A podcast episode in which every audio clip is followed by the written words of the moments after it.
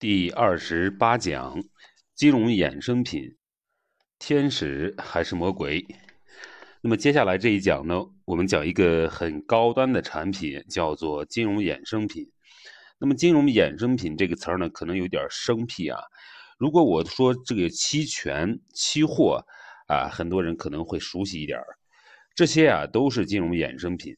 二零一零年以来啊，我国陆续开通了股指期货。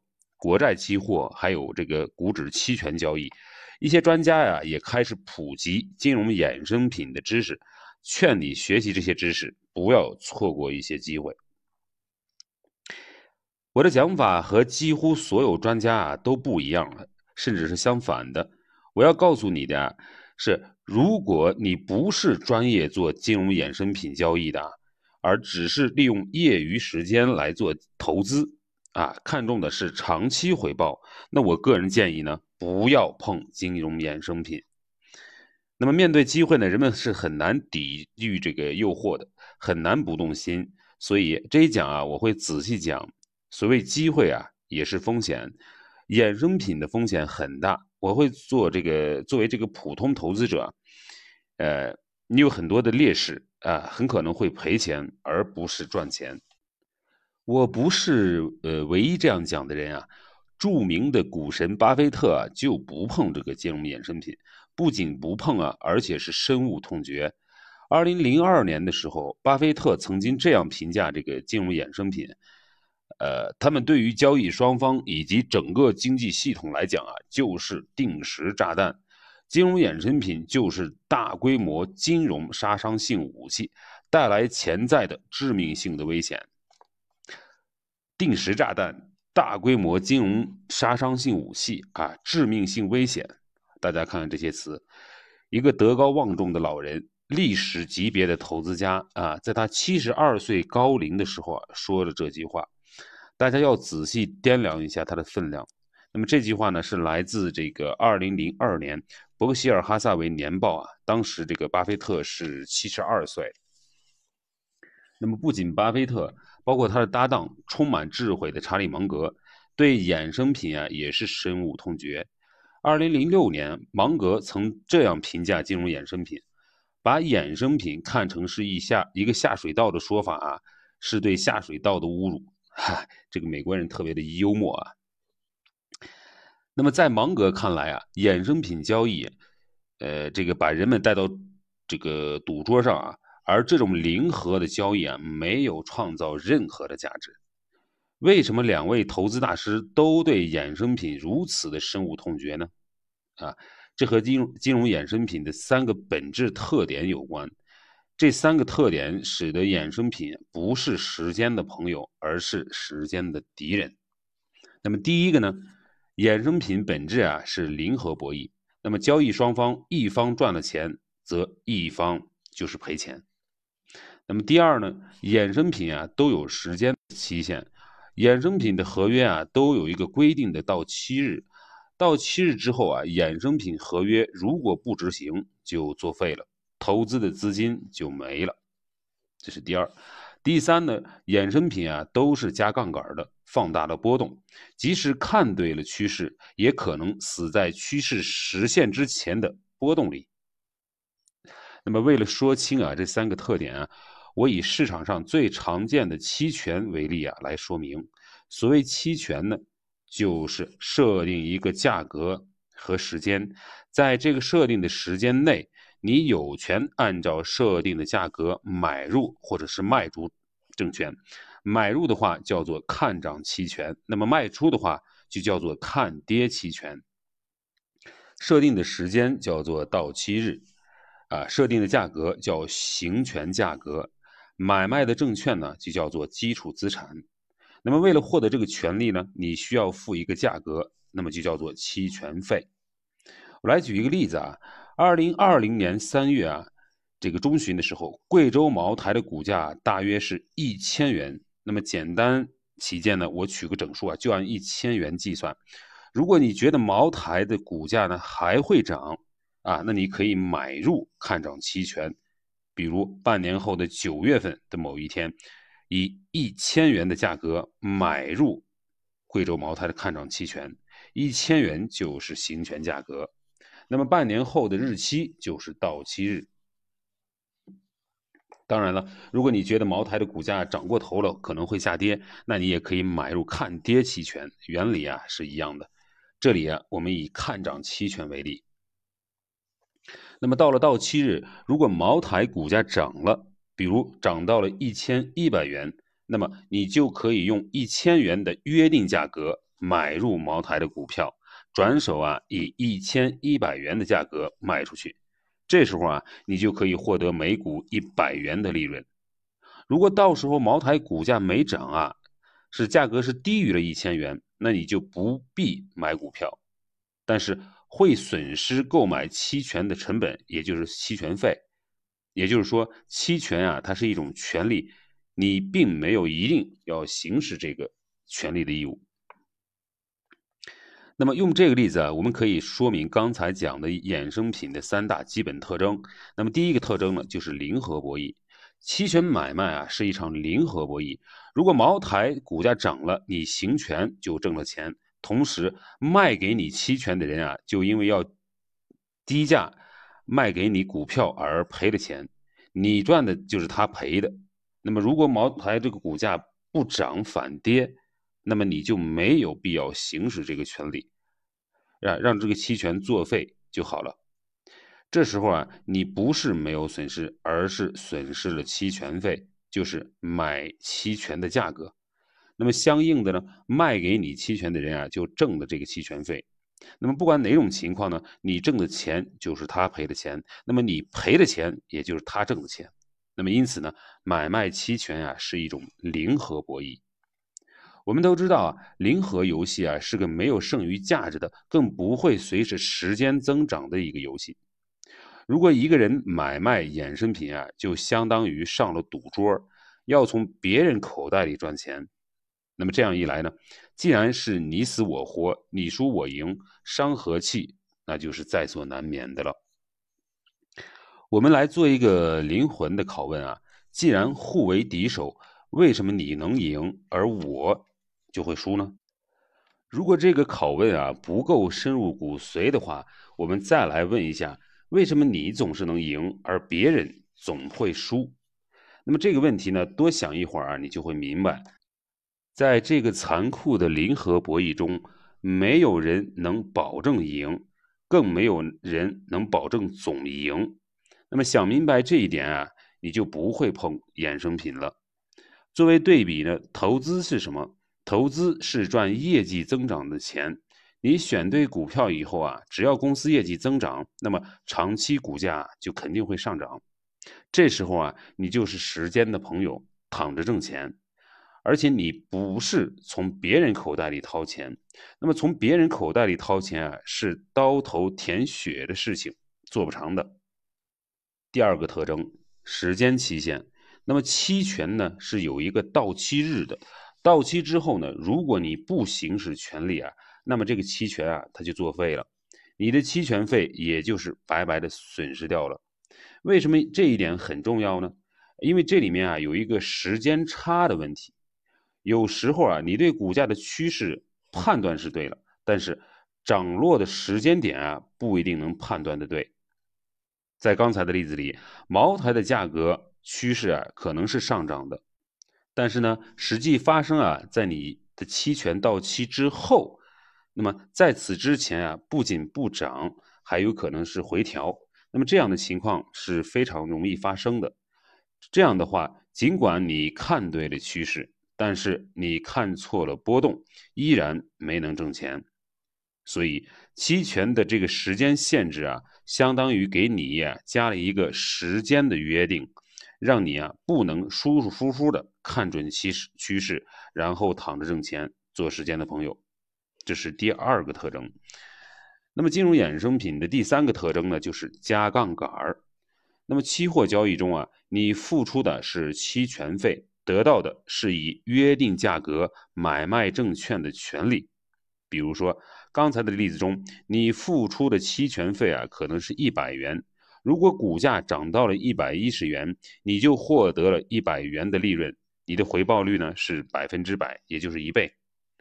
可是如果直接买入证券，你要付出一千元的成本，获得的利润也是一百元，那你的回报率只有百分之十。所以期权的实质啊，是让你用一百元的成本撬动一千元的资产，相当于啊加了十倍的杠杆儿。那么期权加杠杆的这个功能啊，很多让很多本金少的投资者啊心动不已。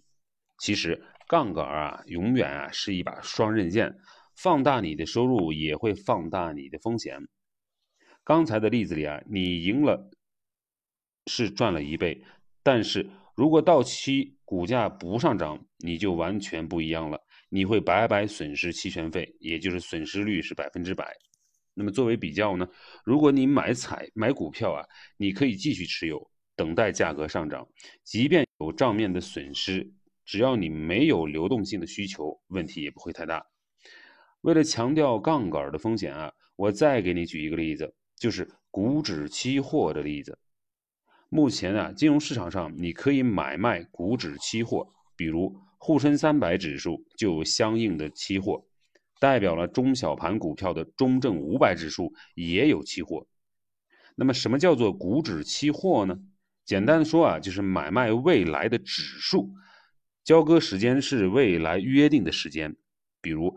现在沪深三百是三千六百多点啊，这是二零二零年三月二十日的这个收盘价，三千六百多点。那么当然，截止二零二一年的今天一月二十九号啊，我们的这个这个上证综指啊，也就是三千五到三千六之间啊，一年基本没没有涨。啊，你觉得如果这个二零二零年三月二十日这个沪深三百指数？在三千六百多点，你觉得还会涨？那么这时候呢，你可以买入一个指数那个基金，但是指数基金没有杠杆，你觉得不过瘾？那你可以买一个沪深三百的股指期货。那么这个期货的价格啊，一般和指数啊差不多，有差异也不大，不会太大。这时啊，你不用全额付款，只需要交纳百分之。十的保证金相当于加了十倍的杠杆儿，那么这样一来呢，这个指数上涨百分之十，因为你加了十倍的杠杆啊，那你就挣了百分之百的回报。那么看起来很美，是不是？可是高收益啊，永远对应着是高风险。加了杠杆之后啊，你的收益被放大，风险啊也被放大。如果这个指数下跌了百分之十，你的本金就赔光了。这时候啊，你会面临一个问题，就是你的期货公司会给你打电话，说你保证金不够了，需要追加保证金。那么如果你不及时把钱啊打打到你的账户里啊，就会被强制平仓，啊，你在期货账户里的钱啊就会全军覆没。关于加杠杆啊，很多资深的投资者啊都是深恶痛绝的。那么中国有个企业家也是资深的这个投资人啊，叫段永平，啊，他是这个小霸王和步步高的创始人。那么现在很多年轻人啊，不一定熟悉这两个公司啊，但是会比较熟悉 OPPO 和 vivo 这两个手机品牌。那么这两家公司啊，都是步步高分出来的，老总啊都是段永平的门徒。段永平呢，不仅啊是成功的。企业家还是成功的投资人，曾经成功投资网易、苹果，啊，还有茅台这些公司，身价不菲。有时候啊，也被称为是中国的巴菲特。那么，这位成功的投资人啊，曾经也说过：如果你会投资，你不需要加杠杆；如果你不会投资，你不应该加杠杆。啊，这句话的意思呢，就是说，如果你会投资啊。那么随着时间，你的财富啊就会很快的增长啊，你不需要去冒险的加杠杆。如果你不会投资啊，加杠杆啊只会让自己的损失啊更大。段永平的这句话呀，这个值得深思。我们再举一个例子啊，巴菲特的搭档查理芒格啊就更加的直白，曾经直言不讳的说啊，令聪明人破产的三个办法，三个方法是啥？酒。女人和杠杆这个酒是 liquor，女人是 ladies，，and 这个杠杆呢是 leverage。那么巧合的是呢，因为这个英文三个单词的英文的首字母啊都是 L，因此呢，让聪明人破产的三个 L 就是这个所谓的这个酒、女人和加杠杆。那芒格啊，甚至讲啊，其中酒和女人啊，只是因为以 L 打头啊，就是为了凑数。那么真正风险的只有一个，那就是杠杆。由此可见呢，这位老人啊，对杠杆啊，真是深恶痛绝。芒格对这个衍生品的这个憎恨啊，是一贯的。他曾经这样说啊：衍生品啊，是这样一种东西。把一些没你聪明的人啊诱骗到由你制定规则的赌桌上，然后让他们把钱输光。芒格向来不喜欢赌博式的这种投资啊，觉得这种零和这个游戏啊没有创造任何的经济价值。其次，他也厌恶这种做法的直接后果，就是把整个国家最聪明的年轻人啊用金钱诱惑到这个赌场中来。下面啊。我再举一个例子，告诉你衍生品的危害。二零零八年的十月下旬，二零零八年的十月下旬，记住这个日子。那么汽车业啊前景暗淡，当时著名的德国大众公司呢股价呢开始下跌。这时候呢有很多投资人啊看空大众，开始做空。那么其中呢就包括德国第五大富翁这个阿道夫·默克勒，他大量买入。大众汽车的看跌期权，准备啊大赚一把。然而，因为保时捷对大众的意外收购，大众的股价一路狂飙，从二百欧元升到了一千欧元。大众啊一度成为全球市值最高的公司。那么这时候啊，这些看跌期权的价值直接归零了。那么故事还没有结束啊，两年之后啊。大众股价跌破了一百美一百欧元，做空的人啊，究竟是终究是看对了。然而，做多做空的投资者已经被市场永久的清洗掉了，等不到盈利的那一天。那么，银行方面消息称啊，默克勒在大众汽车的股票上啊，损失了至少十三亿美元。不久之后啊，默克勒卧轨自杀。看对了趋势，却死在了波动上，这样的悲剧啊，在衍生品市场啊是常有发生的。本讲重点，我国已经开通了多种衍生品的交易啊，包括股指期货、国债期货、股指期权，但是我不建议业余的投资者参与金融衍生品投资。第二，金融衍生品啊有三个本质特征，分别是。零和博弈、时间期限和杠杆风险，这三个特征啊，使得衍生品啊不是时间的朋友，而是时间的敌人。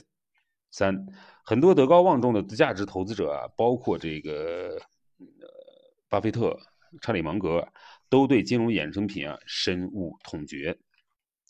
思考，有些投资者呢可能觉得呀，金融衍生品啊是高端大气上档次的投资，应该参与一下。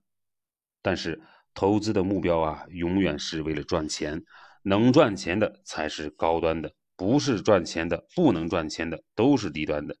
你的投资回报啊，由你的认知边界决定的。你在这个认知边界里面，你可以获得可观的回报；一旦超出你的认知边界，你就会成为被收割的韭菜。所以，你可以再考虑一下，金融市场波动很大。你有没有判断这种波动的认识和知识？想清楚这个问题以后啊，你再想一想自己是否应该参与金融衍生品的交易。